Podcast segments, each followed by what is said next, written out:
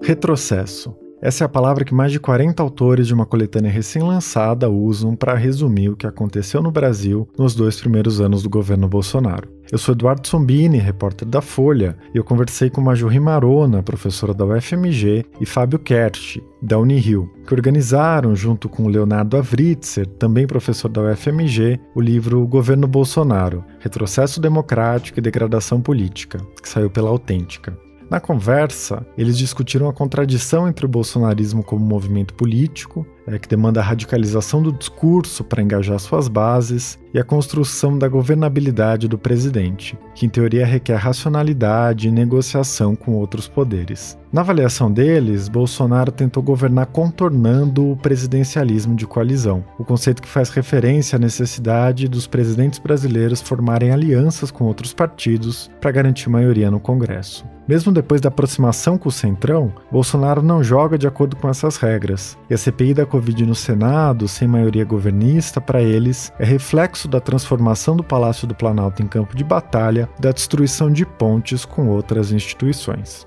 A gente também falou sobre as ameaças contra o Supremo a indicação do ministro Cássio Nunes, a corrosão da autonomia do Ministério Público Federal com a nomeação de Augusto Aras para a Procuradoria-Geral da República, as relações com os militares e as perspectivas para a segunda metade do mandato. Este é o Ilustríssima Conversa.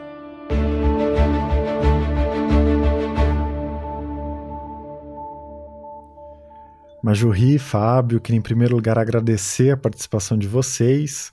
É, e antes de tratar de algumas questões específicas sobre a primeira metade do governo Bolsonaro, vocês podem fazer uma avaliação da conjuntura mais imediata da gestão do presidente? A gente está conversando no final de abril, na semana em que começaram os trabalhos da CPI no Senado, né, que deve investigar as ações e as omissões do presidente durante a pandemia. É, nas últimas semanas, para ficar em dois exemplos, o governo sofreu uma forte pressão internacional em razão das suas posições sobre o meio ambiente Amazônia é, que ganhou muito destaque com a cúpula do clima de Joe Biden, é, e o presidente abriu uma crise com as Forças Armadas, que levou à demissão do ministro da Defesa e à renúncia conjunta dos comandantes das três forças. É, como vocês veem o aqui e o agora do governo Bolsonaro? Bom, obrigado pelo convite. É, o, o, livro a gente faz um esforço para analisar os dois primeiros anos, mas obviamente já, já se passou mais tempo, né? E os fatos vão se sucedendo. Recentemente, duas questões que eu destacaria como eh, importantes aí para a conjuntura. Uma é a CPI instalada no Senado. É, o governo sentiu talvez o reflexo, vamos dizer, dessa falta de atenção que tem com o Congresso. Né? Essa é uma marca desse governo que se recusava, vamos dizer, a jogar com as regras do jogo do presidencialismo de coalizão e agora talvez esteja sofrendo um pouco disso. A CPI é formada por uma maioria de senadores independentes de oposição e o governo dá sinais que teme muito essa CPI e eu acho que tem razões para isso. Né? A, a, os dados em relação à pandemia são muito graves. O Brasil bate recordes aí. Hoje estão falando muito da Índia, né? Mas a gente é, antecedeu a crise que a Índia está vivendo hoje com números também muito assustadores. Então, eu acho que o grande fato hoje é a CPI a gente também tem que tomar um pouco de cuidado, né? Várias CPIs é, ao longo da história da Nova República, elas acabaram não dando em nada, mas essa tem uma característica de, de tratar de um assunto muito grave, né, que a, a, afeta a todo mundo, e essa característica de o governo não conseguir ter maioria na CPI, a ponto de hoje é, gente, no dia que a gente está gravando, tem a notícia de que a oposição fez um pedido ao Supremo para que o relator não continuasse à frente dos trabalhos. Quer dizer, a gente sempre pensa o judiciário como uma espécie de poder contra-majoritário, né? E, na verdade, o, o judiciário está sendo requisitado para participar, defender os interesses do governo contra essa maioria é, que está se formando aí na CPI. Agora, é, o que a gente tem que avaliar, e essa é a grande incógnita, talvez, é como isso vai bater no apoio em relação ao Bolsonaro. O Bolsonaro tem se mostrado muito resiliente, né, o apoio a ele. Se você comparar com outros presidentes, ele não está tão bem, mas ainda, né, apesar de toda a crise econômica, toda a crise sanitária, etc., ele ainda consegue manter uma margem de 25%, mantendo grandes chances de ir para um eventual segundo turno na eleição presidencial. E ele parece jogar nisso, né? A estratégia do Bolsonaro, e isso também é, foi uma estratégia nos dois primeiros anos, vários autores do nosso livro é, apontam para isso, parece que é uma estratégia de falar para os convertidos, né? O, o, Bolsonaro, diferentemente de outros governos que sempre tentam ampliar a sua base, né? Talvez até caminhando mais para o centro, ampliar o número de apoiadores, o Bolsonaro parece que muitas vezes age no sentido de desistir de ampliar e ele fica reforçando e alimentando essa, essa base dele, vamos dizer, está girando aí em torno de 25%, o que talvez é, seja suficiente para levá-lo pelo menos para o segundo turno. Então, é como se ele tivesse desistido de falar para todos e reforçado e alimentado uma base que o sustenta é, muito fortemente, uma base mais ideológica de sustentação do seu governo. Bom, Eduardo, é, eu tendo a, a, concordar com o Fábio que a CPI talvez seja o ponto de partida para a gente dar uma olhada para o governo Bolsonaro nos,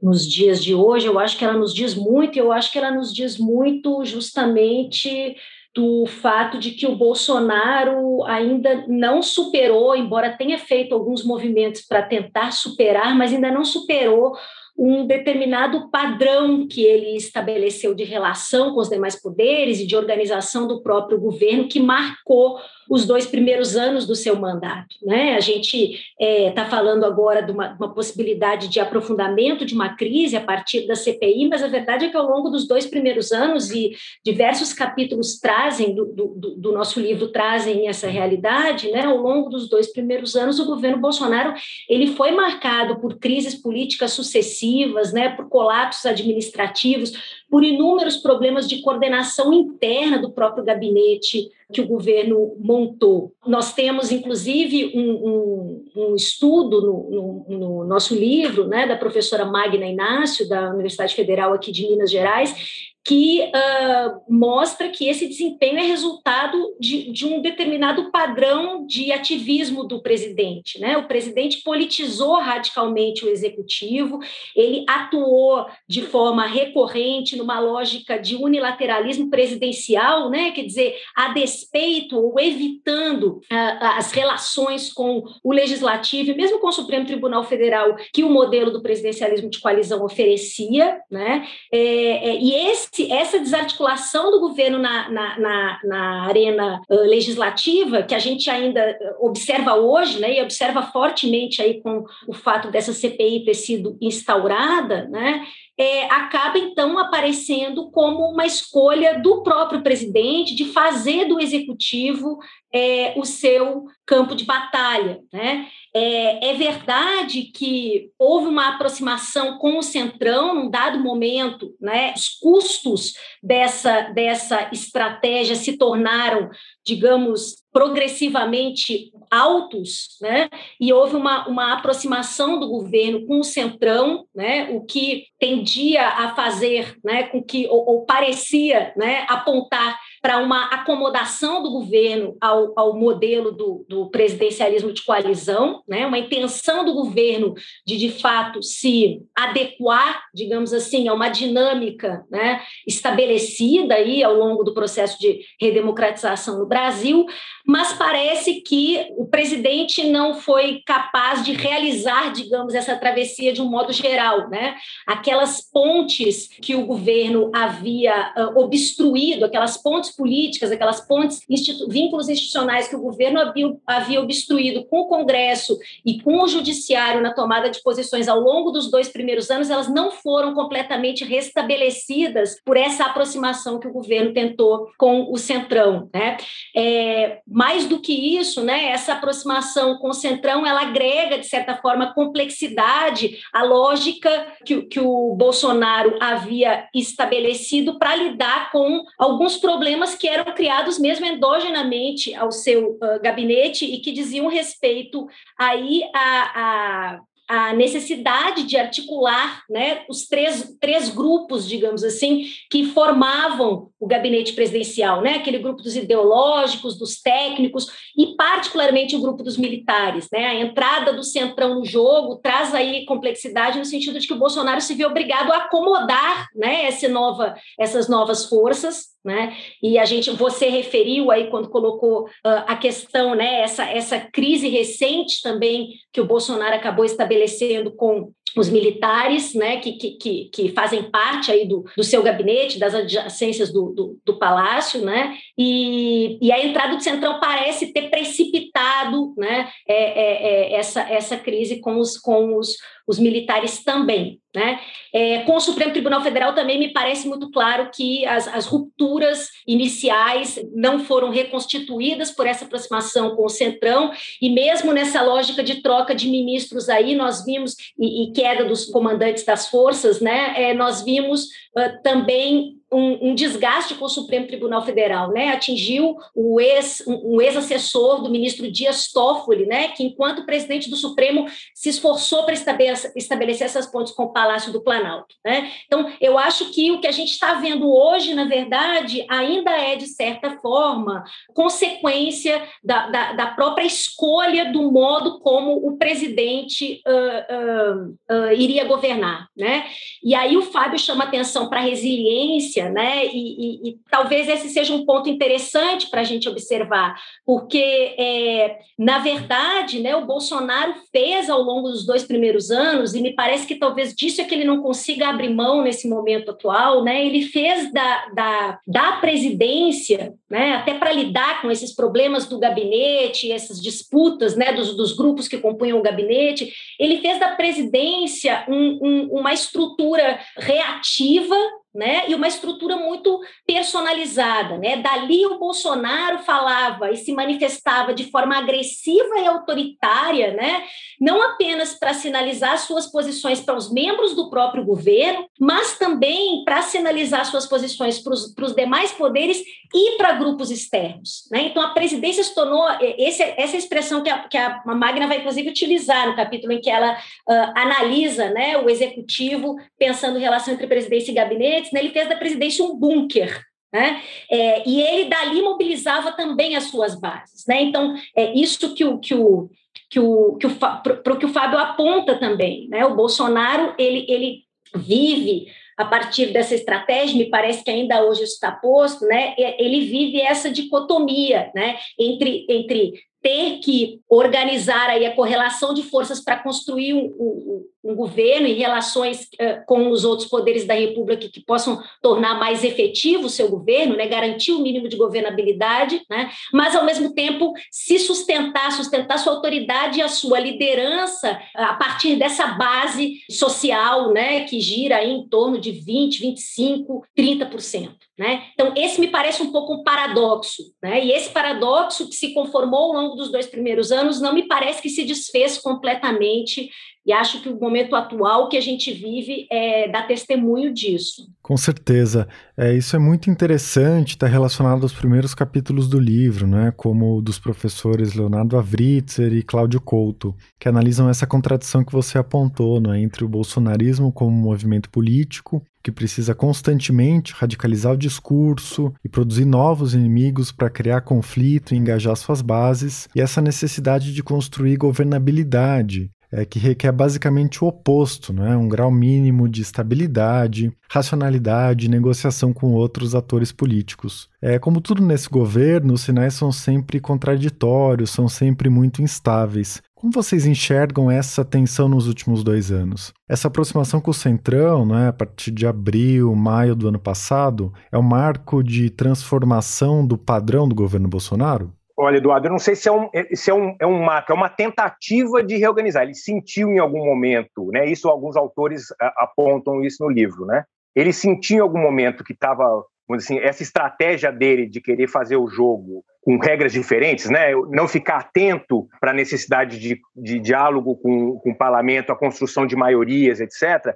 ele percebeu em um certo momento que é, essa estratégia podia é, prejudicá-lo. Lembra? A gente está falando de momentos que voltou discussão de impeachment. A gente tem que lembrar que esse é o Congresso que tem a menor taxa, pelo menos nos dois primeiros anos, a menor taxa de aprovação de seus projetos, suas propostas no Congresso. Chegou um momento que ele é, parece que ele entendeu, ou parecia entender, que ele tinha que jogar minimamente com o Congresso. Não dava para fazer essa estratégia é, sozinha, negociando pontualmente. Agora, é como você mesmo disse, é muito contraditório, porque ao mesmo tempo que ele fez esse movimento de reaproximação do Centrão, abriu uma vaga ali para um representante né, na, na, no Ministério das Comunicações. É, eu sempre lembro da história da, da, da, do jabuti e do escorpião. Né? Parece que é da natureza dele. Né? É, é, ele não consegue fazer o jogo totalmente. Ele, ele, sinaliza, mas ele faz o jogo até um certo momento. Ele não é, é, mergulha a fundo nessa regra que, na verdade, é o seguinte: o presidencialismo de coalizão foi visto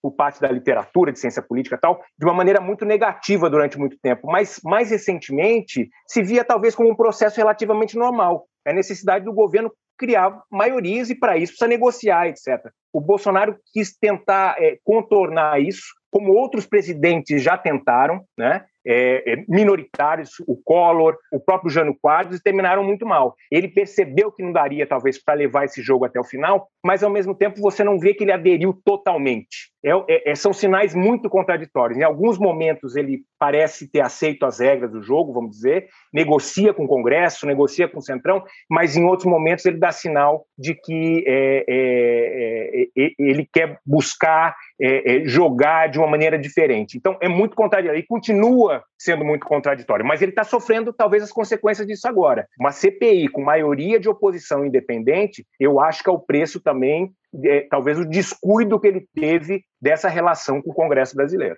e uma CPI que foi determinada pelo Supremo Tribunal Federal, né, Fábio? É bom que a gente também lembre disso, né? Assim, porque é, esse padrão que o Bolsonaro estabeleceu ao longo dos dois primeiros anos, né, de, de relação, de estabelecimento de relação com os demais poderes, né, é, fez, por exemplo, com que, uh, com a chegada da pandemia, né, a gente observasse alguns momentos ali em que o Supremo Tribunal Federal e o, e o Congresso Nacional é, passaram a jogar juntos ali, no, no, no, sentido de conter aqueles arrobos mais autoritários da presidência da República. Né? Então, houve uma escalada da, da, da, crise de governabilidade né, que chegou às raias do desarranjo institucional propriamente. Né? É, e eu acho que isso mobiliza o Bolsonaro no sentido de, de fato, e aí eu estou com o Fábio, de tentar né? É de ensaiar uma dinâmica diferente, o que ele, que ele faz ali com essa aproximação com o centrão, né?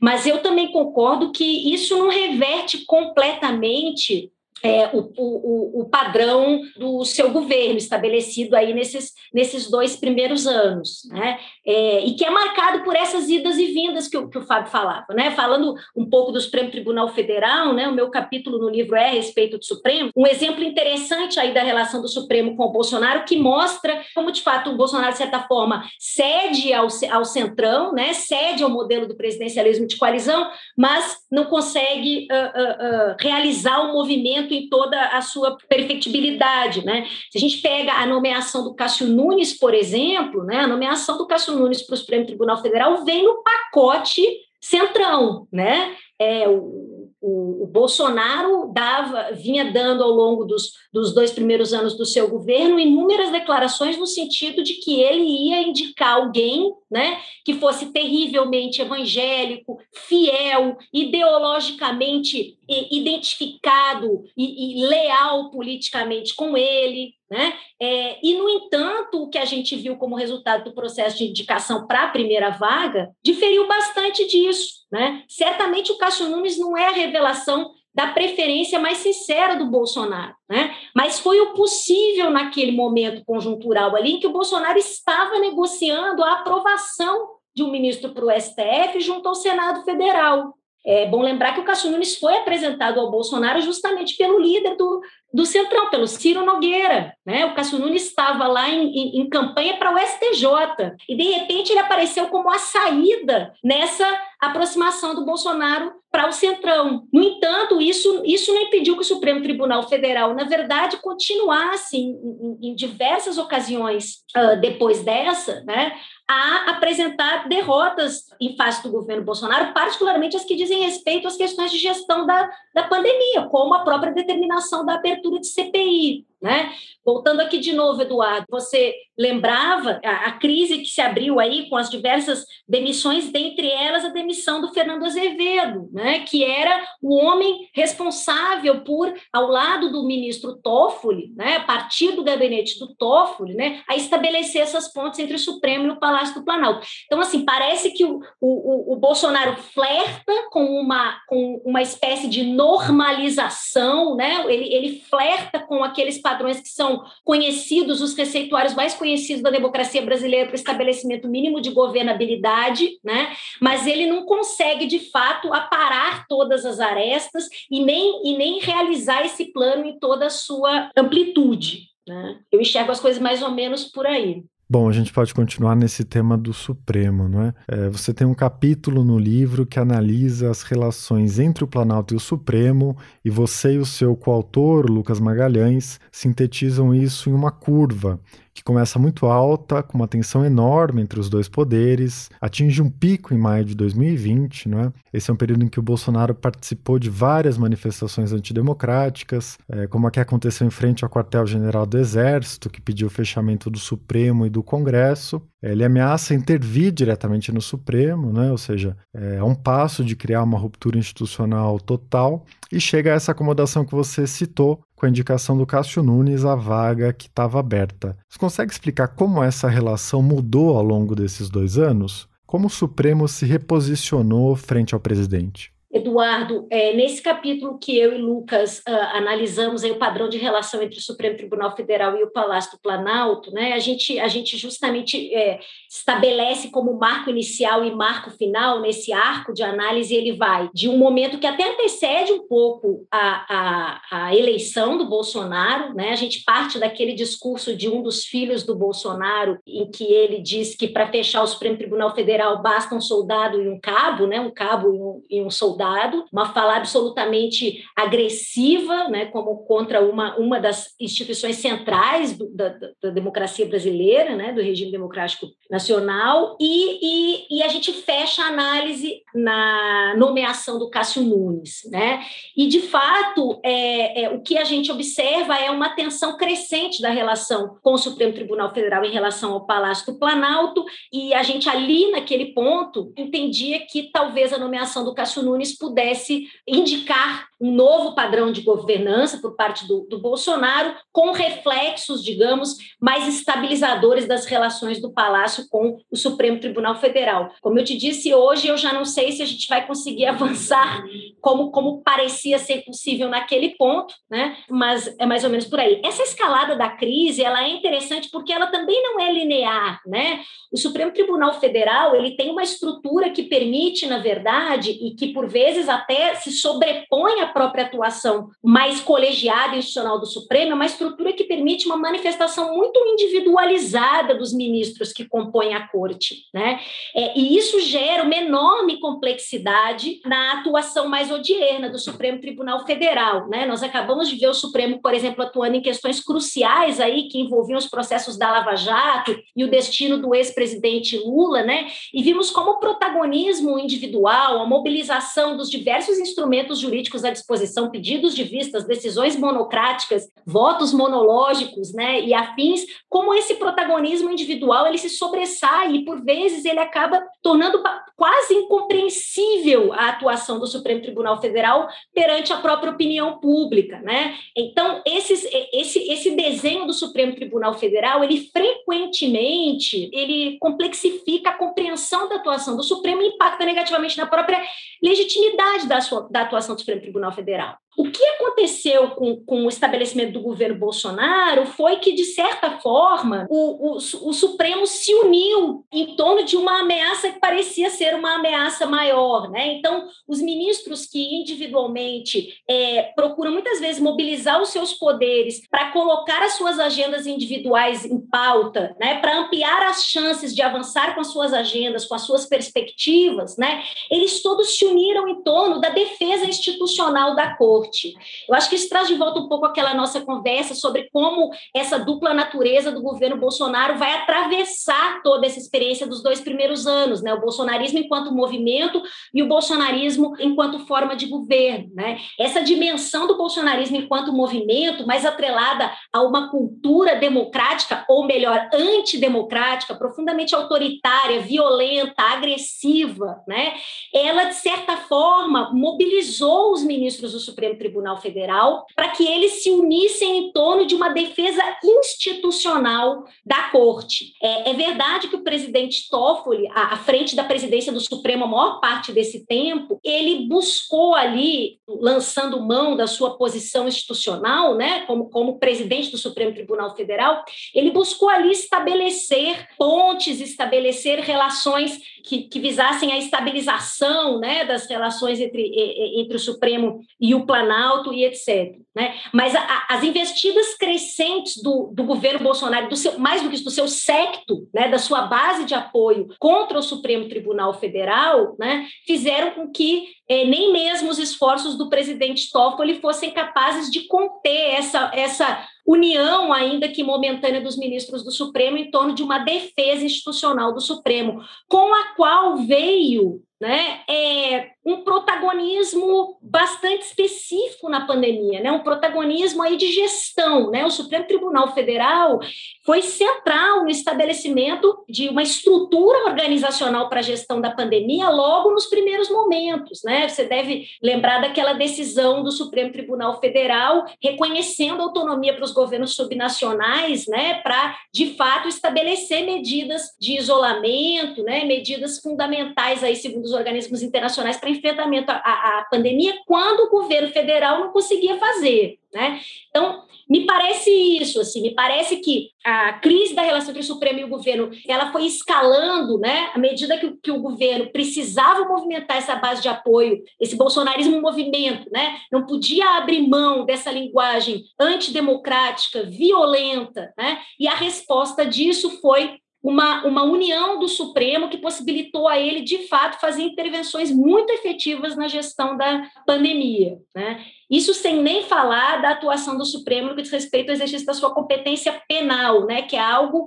em torno do que, na verdade, o Bolsonaro acaba movimentando essa base. Né? Parece que os ataques que o Bolsonaro faz ao Supremo Tribunal Federal por meio né, desse discurso aí que vem da sua, da sua base de apoio, eles estão muito mais vinculados a interesses de proteção aí do seu, do seu núcleo mais próximo, dos seus aliados, dos seus familiares, que são objeto de inquéritos criminais, de ações ações penais, né, que tramitam aí no Supremo Tribunal Federal. Então, eu acho que foi, foi, foi nesse sentido que foi se acomodando. Nesse, você tem razão, assim, se escalou a crise e chegou num determinado momento em que o Bolsonaro fez uma tentativa de restabelecimento de um mínimo equilíbrio, ainda que mambembe aí entre os poderes, e a indicação do Cássio Nunes é, entra nessa, nessa, nessa jogada, né, nessa, nessa estratégia de acomodação. Bom, a gente falou bastante do Supremo agora, né, que é fundamental para entender a conjuntura atual. É, e Fábio, você tem um capítulo muito esclarecedor sobre o Ministério Público Federal no governo Bolsonaro. Você escreve que quando o presidente rompe a tradição de indicar o nome da lista tríplice para assumir o cargo de procurador-geral, ele muda completamente as regras do jogo. Né? Os candidatos à PGR passam a ver o presidente como seu eleitor e não mais os seus colegas procuradores. É, de que forma isso enfraquece a autonomia do MPF, não é? Que teve um protagonismo enorme na última década com a Lava Jato e com outras operações. Você pode fazer um balanço dessa mudança? Olha, Eduardo, o, o, a gente fala muito em ciência política que as regras importam, né? Esse é um bom exemplo. O Bolsonaro é, mudou a regra de indicação e que, diga-se passagem, não é ilegal, né? ele cumpriu exatamente o que está na Constituição, é, mas ele rompeu essa tradição que tinha sido iniciada com o Lula, a Dilma também adotou, e o Temer até certo ponto, que o Temer indicou a, a, o segundo nome mais votado da lista tríplice. Ou seja, todos os presidentes, desde o Lula, respeitaram a lista tríplice. Qual era a consequência disso? Como o procurador-geral ele quer ser reconduzido, esse é o pressuposto, ele quer continuar sendo procurador-geral, né, ele tem um mandato de dois anos, nesse modelo anterior ele observava os desejos do seu grande eleitor. Quem era o grande eleitor? eram os seus próprios colegas, né? Ele tinha que entrar na lista tríplice. Com a mudança de, de procedimento do, do Bolsonaro, o grande eleitor passa a ser o próprio presidente. Então, para resumir, né, para quem está nos ouvindo, para o Aras continuar sendo procurador-geral, ele precisa agradar ao presidente e não mais aos seus colegas. Obviamente, isso diminui a independência dele, porque se ele vai para cima do governo, como foram né, os procuradores gerais do, do, governo Lula, no governo Dilma, o, o Bolsonaro, obviamente, não vai reconduzi-lo. Então, esse movimento do Bolsonaro, que é legal, né, ele acabou diminuindo a independência do procurador-geral, que tem um papel-chave, porque o procurador-geral tem um monopólio da acusação penal, né, para crimes comuns, do presidente, dos ministros e dos parlamentares. Então, o procurador-geral é uma figura muito importante. É lógico que a estrutura do Ministério Público não é uma estrutura é, piramidal, né, tradicional, onde você tem um chefe e uma cadeia de comando e hierarquia. Você ainda vai, a gente vai assistir, assiste eventuais é, é, procuradores da República provocando o governo, questionando o governo em ações, né, políticas públicas, etc. Agora, esse cargo de procurador-geral, que é responsável por, vamos dizer assim, processar, se for o caso, o presidente da República, o, é, a autonomia ficou muito menor, porque o Aras está primeiro de olho na sua recondução, que é em setembro, né? ou eventualmente até ser indicado para o Supremo, que o, que o Bolsonaro é, já deu sinalizações. Então, quem espera, eu vejo muito às vezes no debate público, gente cobrando do Aras, o, que o Aras não atua, eu diria que é quase não racional para o Aras seria não racional ele atuar, né? Se ele quer ser reconduzido, ele tem que é, pôr o pé no freio mesmo e não ir para cima do presidente. Um cenário possível que eu especulo no, no capítulo também é que depois de setembro, se o Aras perceber, sendo reconduzido e perceber que o, o Bolsonaro não vai ser reeleito, o Aras pode eventualmente mudar sua estratégia, porque ele só seria reconduzido pelo próximo presidente. Né? Então, até setembro, a gente vai ver um Aras muito alinhado com, com o presidente Bolsonaro, e se o Aras for mais agressivo com o presidente, é sinal que ele está lendo que o presidente pode não ser reeleito. Enfim, enquanto ele perceber que o presidente tem o poder da caneta, o Aras vai ser muito cuidadoso em relação ao presidente e ao seu governo. Em relação ao Aras, tem também um ponto sensível, né, que é a dissolução da Força-Tarefa de Curitiba, da Lava Jato, e essa postura muito menos combativa que os antecessores dele, é que você falou agora. Vocês estão escrevendo um livro sobre a Lava Jato, é isso?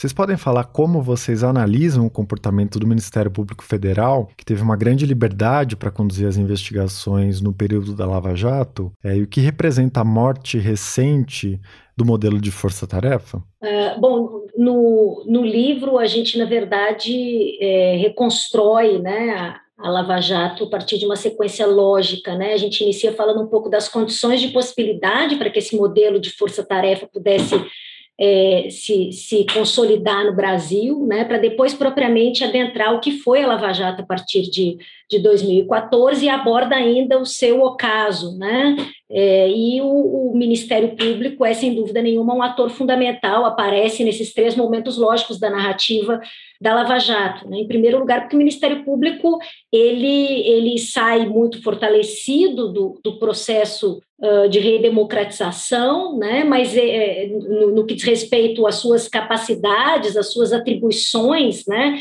É, parte da literatura apontava o Ministério Público já como um quarto poder da República, né? mas ele mais do que isso, isso que a gente mostra na primeira parte do livro, ele desenvolve a partir de movimentos endógenos mesmo, né? Quer dizer, a partir de, de movimentos de dentro para fora, ele desenvolve ainda uma capacidade de ampliar continuamente os seus poderes, as suas atribuições, né? Então, a capacidade institucional do Ministério Público, ela vai a partir do próprio movimento do Ministério Público se ampliando ao longo dos anos, né? E isso recoloca o Ministério Público é, é, é nesse, nesse novo modelo de, de forças-tarefa, né, isso reposiciona o Ministério Público tanto em relação ao Poder Judiciário quanto em relação à polícia, né, que são os outros dois atores fundamentais no nosso sistema de justiça criminal. Né. Então, o Fábio é um estudioso do Ministério Público e vem, vem muito tempo trabalhando com a ideia né, de que a gente tem um Ministério Público que, que, que é sui generis no sentido de que ele possui um alto grau de autonomia, os seus agentes têm um alto nível de discricionariedade, né? mas não existe o contraponto de um controle sobre a atuação do, do Ministério Público. Né? Isso, isso aparece muito na organização e na condução da, da na construção da própria da própria Lava Jato. Né? Então a gente a gente na verdade é, o livro não é só sobre o Ministério Público, né? É sobre a Lava Jato enquanto um fenômeno que se ancora nesse novo modelo de combate à corrupção que as forças-tarefa expressam e ainda numa espécie de uma aliança com a elite judicial, com parte da elite política e com a opinião pública. Né? A Lava Jato, para a gente, é a expressão desse movimento. Né? É, e o Ministério Público é uma, uma, uma parte importante da compreensão desse, desse fenômeno. O que a gente mostra é que é um processo, tanto do Ministério Público quanto da polícia e o próprio Judiciário, que eles vão ganhando ao longo do tempo muita autonomia né, em relação aos poderes políticos, aos controles democráticos, muita discricionariedade, que é, o, que é a liberdade para fazer suas escolhas, e tem um espaço né, para, de certa forma, impor também quase sua visão de mundo pessoal desses atores. E aí é, é, eles vão para cima quase sem freios. As instituições, no sentido de regras e procedimentos, não são capazes de brecar a atuação desses atores. E, na verdade, o que teve aí foi quase um, um, um, um fator extra-institucional, né? a coisa dos hackers, dos vazamentos, que constrangeu um pouco a, a fazer a revisão. Uma das conclusões nossas é que, se não houvesse esse fator extra-institucional, é, a gente não teria esse resultado que teve agora recentemente. Por quê? Porque as instituições não foram suficientes para limitar e controlar esses atores, né? Eles agiram livremente, inclusive para além das próprias regras. O que o, a Vaza Jato e a SPUF mostrou, essa aliança entre acusação e o julgador, né, o, o juiz, era uma coisa à margem da legalidade e tornava é, um processo é, é, judicial completamente é, desbalanceado, né? E se não fosse um fator externo, talvez isso não fosse revisto, né? E como fica a pensar que esse modelo das forças-tarefa, não é, que permitia, como vocês estão dizendo, uma série de excessos por parte dos procuradores, é, foi dissolvido pelo Procurador-Geral da República, indicado pelo Bolsonaro, e foi eleito sob a bandeira de combate à corrupção. Qual é o componente político disso? É, Eduardo, eu diria o seguinte: primeiro, uma inocência. É, eu, por exemplo, nunca acreditei que fosse uma bandeira legítima e verdadeira do Bolsonaro, né? É, ele surfou nessa onda, mas se pegasse o histórico dele, claramente não tem nenhum compromisso com isso. Agora, desfazer as forças-tarefa também é, é, sinal dessa mudança de regra. Quem desfaz a força-tarefa é um PGR indicado que tem uma ligação com o presidente e não mais com os colegas, né?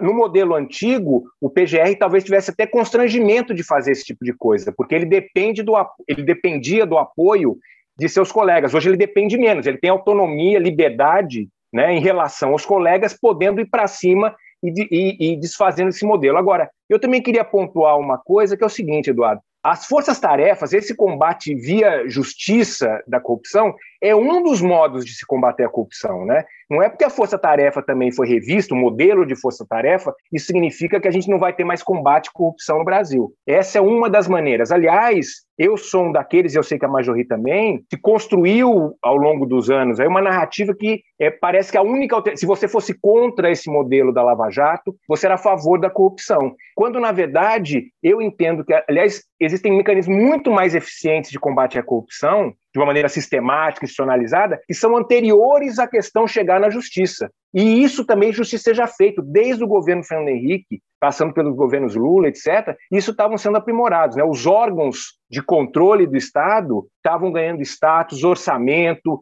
é, poder, né? Mas aí chegou um certo momento que o debate ficou resumido à questão judicial, como se a única forma de combater a corrupção fosse por meio da justiça e fosse por meio das forças-tarefas. E eu acho que isso não, não é verdade. Né? O combate preventivo, né, às vezes com mecanismos até mais indiretos e mais sutis, tem se mostrado nas experiências internacionais mais eficientes do que esse combate é, depois que a coisa acontece e judicializando todo o processo. Só chama atenção para um aspecto que diz respeito uh, um pouco a isso que o Fábio estava colocando, né, que a desarticulação das forças-tarefa é, não necessariamente implica na desarticulação do combate à corrupção. Felizmente, ela se dá, como você bem pontuou, Eduardo, numa conjuntura, né, e, e, aliada a um outro conjunto de fatores que faz com que a gente imagine que essas duas coisas venham juntas, né, mas não necessariamente. A gente pode lembrar aqui que o próprio Aras, na verdade, mobilizou um discurso de justificativa de desarticulação das forças-tarefa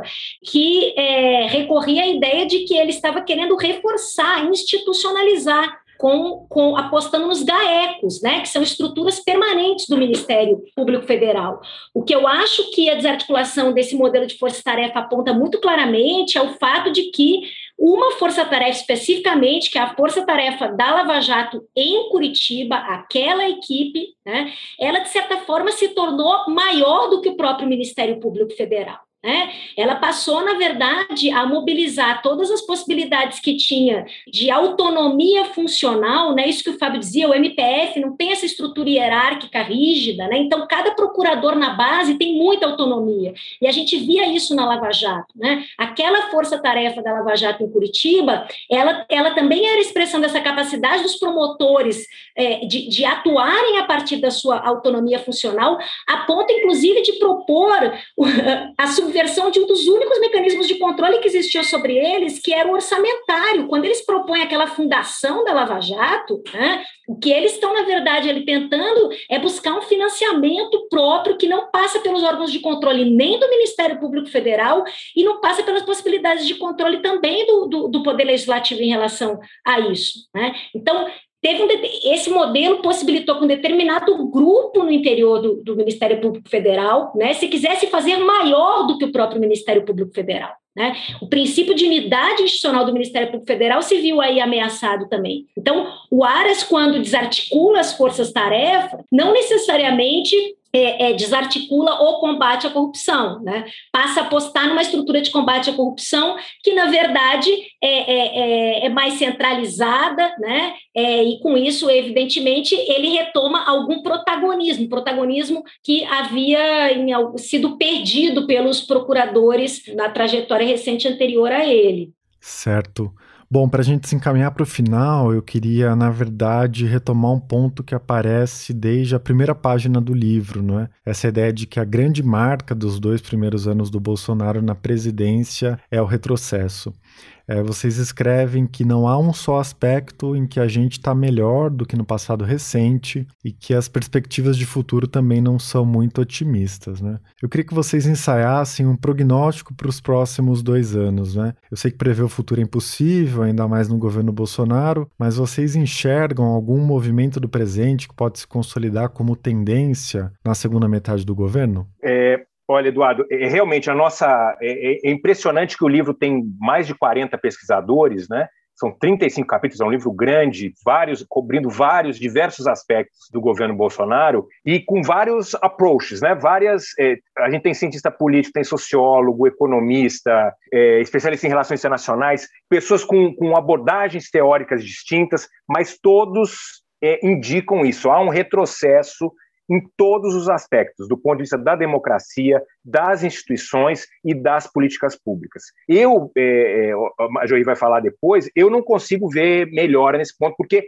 é um pouco da lógica do movimento. Né? Tanto o Cláudio Couto quanto o Leonardo Avritzer, eles mostram, né, que são dois capítulos da primeira parte, mostram que eles chamam de um governo como movimento. Né? Não é o governo que faz um, um trabalho metódico de planejamento, instalação de políticas públicas, acompanhamento, etc. É um, é um governo que aposta no conflito, né? quase na destruição. Embora é, tenha até essa tentativa um pouco em relação ao Centrão, como a gente falou já hoje, ela é, é, é, é errática, né? ela não é sólida. Então, eu não consigo ver mudanças nesses dois anos finais aí do governo. Eu acho que a aposta dele vai continuar sendo é, se segurar do jeito que dá e reforçando um segmento específico, pregando para aqueles convertidos, tentando aí para um segundo turno e eventualmente fazendo uma aposta, tentar é, resgatar a ideia de um antipetismo se o Lula for candidato mesmo. E óbvio assim, está tão ruim a, a economia, a situação está tão grave que pode ter alguma melhora ano que vem, né? Só se as pessoas conseguirem ir trabalhar, voltar, né, as crianças voltarem para a escola, as pessoas voltarem a trabalhar, já vai dar uma sensação de melhora. Quer dizer, ele pode tentar surfar um pouco, apostando, vamos dizer, numa memória meio curta da sociedade e ele melhora os índices. Mas eu acho que tem um teto, porque é o escorpião, né? é da lógica, a lógica de destruição, não é de construção. Essa é, é minha avaliação aí, arriscando fazer, é, é, prever aí o que vai acontecer no período futuro. Certo, e aí tem uma coisa que a gente já falou hoje, né? é, que o momento em que o Bolsonaro se viu acuado no primeiro semestre do ano passado, é, a escalada com o Supremo, todas as manifestações que ele participou, houve uma tentativa, no fim das contas, é, de se articular com o Centrão para se segurar no cargo, né? Fábio, você está pensando em um cenário de melhora, mas e se a gente pensar em um cenário de piora das condições políticas do presidente? Vocês acham que a aposta vai ser uma nova tentativa de acomodação com os outros poderes, com o Centrão, com quem possa garantir alguma sustentação para o governo, ou deve prevalecer a lógica da radicalização e do negacionismo até as eleições de 2022? É, como vocês enxergam esses possíveis caminhos? Olha, o, o Eduardo, questão é que, é que essa estratégia de articulação com o centrão, com o centrão, ou seja, com, com quem for, ela também tem limites, né? O governo precisa ter o que oferecer, e isso é o que, isso é o que de fato é, me preocupa um pouco no momento atual, né? Porque a gente comentava aqui antes, né, que quando o Bolsonaro fez esse movimento em direção uh, ao centrão, né, nós, nós analistas víamos aí uma indicação de que ele então ia tentar buscar, enfim, né, tardiamente, mas enfim, algum um restabelecimento de relações mais estáveis com os outros poderes que garantisse um mínimo de governabilidade. Né? A estratégia dele para a construção de governabilidade aparentemente ele havia compreendido que ela tinha falhado e ele precisava de fato se adequar né, ao modelo do presidencialismo de coalizão. Né. Ali já estava difícil e talvez por isso esse casamento de ocasião, digamos assim, não tenha dado os frutos que se imaginou que eles pudessem dar. Né. É, o governo hoje está com, com inúmeras questões, muitas dificuldades orçamentárias, muitas dificuldades em relação a todos os desafios né, que foram ampliados aí pela, pela pandemia e pelo próprio modo como o governo conduziu a pandemia. Né? Ele tem muitas arestas aí no que diz respeito a processos, inquéritos que tramitam no Supremo Tribunal Federal. Então, me parece assim que se essa aliança com, com o Centrão não for o suficiente para que o governo de fato se torne estável, a gente vai ver as coisas bastante pioradas. Né? É, eu não, eu não seria capaz de fazer uma aposta aqui no sentido de se o Bolsonaro vai voltar a, a, fazer algum tipo de movimento de fechamento, até porque eu acho que ele já teve em melhores condições de fazer. Né? Ele já, já é, me parece que ele veio se enfraquecendo nesse sentido. Né? As, as, as, as, ameaças dele foram cada vez mais se aproximando de bravatas. Né? É, e, então, eu também não vejo Bolsonaro com muitas condições de conduzir efetivamente algum tipo de fechamento, né? para além daquilo que a gente já, já tem visto. Né? Eu tenho a impressão que o Bolsonaro vai levar esse, esses últimos anos de governo assim como, como o Fábio adiantou, vai levar esses últimos dois anos de governo, vai conduzir é, para tentar chegar aí às vésperas das eleições de 2022 com alguma condição de se colocar como um candidato que parte aí dos seus 20%, uma base social de 20%. Ele mobilizou bem a sua base social, né? ele mudou a cara da sua base social com o auxílio emergencial, né? ele soube manobrar bem, digamos assim, também para garantir esse, esse apoio mínimo aí que o considera, que, que, o mantém no jogo, que o mantém vivo, né? E eu tenho a impressão que isso foi tudo que restou a ele. Eu acho que ele já não tem mais grandes ambições, né? Eu acho que isso é tudo que restou. Ele deve, nesses dois próximos anos, levar o governo nesses termos para chegar aí às, às portas das eleições de 2022 com, com essa base resiliente aí, dois e meio, três em cada dez brasileiros, e apostar na possibilidade de, de se aproveitar da sua posição atual e concorrer uma, uma reeleição. Vocês veem condições, não é? Caso ele chegue às eleições, caso ele seja reeleito, caso ele perca as eleições, na verdade, né? É de contestar as eleições, de mobilizar as forças armadas, é de se aventurar em um movimento como o Trump tentou nos Estados Unidos. Vocês enxergam alguma condição concreta disso acontecer? Olha, Eduardo, eu acho que é, se tratando de Bolsonaro, os dois resultados são muito ruins. Se ele ganhar, é, é difícil imaginar é, é, é mais um mandato com essa, esse grau de tensão e essa preocupação de destruir. Quer dizer, vai chegar uma hora que ele não vai ter mais o que destruir, né? Agora, você pegou o ponto fundamental. Esse é o, o, o, muitas definições de democracia partem disso. Você tem que fazer, jogar e aceitar o resultado, né? Você tem que perder põe a viola no saco e vai para casa. Coisa que, aliás, se a gente lembrar, a gente teve problema, inclusive, quando a Dilma, né? Um, a crise, um dos motivos da crise que a gente está vivendo hoje foi o Aécio Neves não ter reconhecido a vitória é, da Dilma e ter tensionado aquilo, uma das origens aí da nossa crise que a gente está pagando preço até hoje. Agora, eu, sincer, eu concordo com a maioria, eu acho que o Bolsonaro já teve mais forte é, no passado, né? Ele já teve mais forte, é, por exemplo, junto aos militares. Eu posso dizer o seguinte, talvez seja uma, uma torcida mais do que análise. Eu não acredito. Eu acho que é, as instituições que estão sob tensão elas vão, vão se organizar ali caso o Bolsonaro é, é, seja derrotado e, e, a gente vai ter uma transição e com a expectativa de que a gente retome é, a qualidade da nossa democracia. Eu acho que não, mas é um pouco de torcida. Eu reconheço, Eduardo. É difícil, é difícil é, é, pensar daqui dois anos. Mas eu acho que quem ganhar a eleição é, presidencial assume. Ô, Fábio, só um gancho com essa questão dos militares. Tem um capítulo no livro em que a gente analisa esse retorno. A gente, não, né? A nossa colaboradora, a professora Anaí, né? É, ela, ela analisa esse retorno dos militares à política, né? Que, que de fato, né, no, no governo Bolsonaro adquiriu aí uma dimensão é, inédita, né?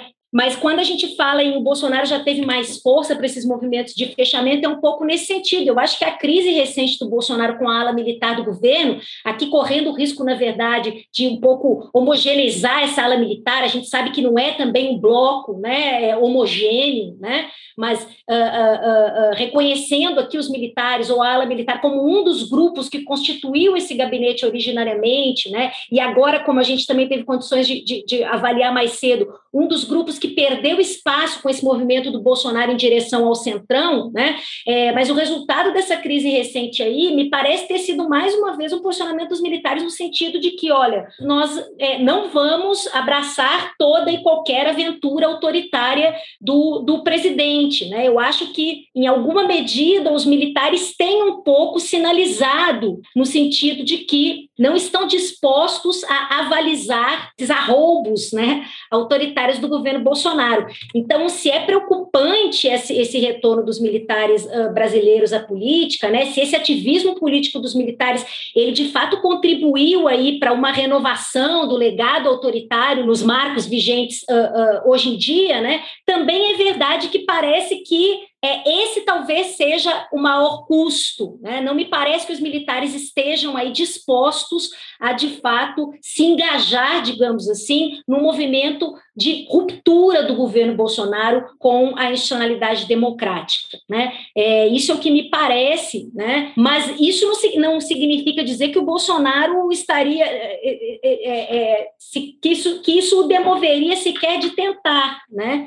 É, claro que se o Trump tivesse sido reeleito, eleito nos Estados Unidos, ele teria melhores condições né, de, de, de, avançar com alguma coisa nesse sentido. Né? A própria a resposta que os Estados Unidos deu ao governo Trump nas urnas e depois a resposta institucional dos Estados Unidos diante da tentativa do Trump de golpe lá, né, ela também diz alguma coisa para o, o governo Bolsonaro. Né? Então, também o contexto internacional uh, já, já diz alguma coisa para o, o governo Bolsonaro. Então, acho que esses são dois elementos importantes, assim, que não nos autorizariam a, a, a, antecipar a possibilidade de um golpe bem sucedido, né, de um alto golpe por parte do, do Bolsonaro, mesmo em face de uma derrota nas eleições. Eu acho que ele vai ficar muito mais no campo das bravatas, né, e que aqueles 30% que continuam ecoando os seus absurdos, é, eventualmente possam continuar fazendo coro a ele, mas eu não, não vejo ele com condições de subverter mesmo a institucionalidade.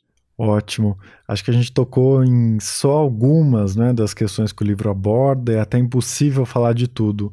A gente poderia falar muito mais dos militares, muito mais da chamada ala ideológica, muito mais da agenda econômica do governo. Né? O livro tem textos interessantes sobre esses e sobre outros temas, é, mas eu queria dar os parabéns pela organização do livro e agradecer a participação de vocês dois.